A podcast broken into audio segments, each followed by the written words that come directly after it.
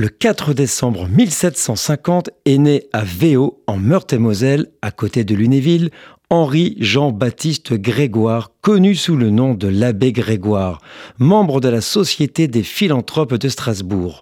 En 1778, sur proposition de Pierre-Louis Roderer, homme politique français, la Société royale des sciences et des arts de Metz lance un concours sur l'amélioration du sort des Juifs et pose la question quels sont les meilleurs moyens de rendre les Juifs plus heureux et plus utiles en France?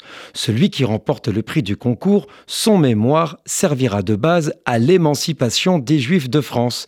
L'essai le plus marquant était celui de l'abbé Grégoire, lequel est conservé au musée Lorrain de Nancy. L'essai est un succès et il est traduit dès l'année suivante en Angleterre.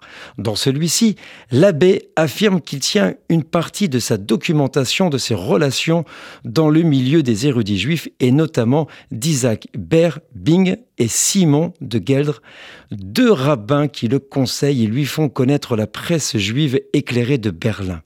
Il fustige l'attitude des gouvernements européens qui l'accusent de cruauté et d'injustice envers les juifs. Il considère que la discrimination qui frappe les juifs est contraire à l'utilité sociale. Il plaide pour une tolérance religieuse, d'une humanité dans les rapports avec les juifs à l'image du discours des évangiles. Si pour lui le peuple juif est un peuple témoin dont la dispersion a été un événement fondamental de l'histoire de l'humanité, son but est cependant la conversion des Juifs. Dans le même esprit, il avait déjà prononcé un sermon dans l'église Saint-Jacques de Lunéville en 1785 à l'occasion de l'inauguration de la synagogue de la ville.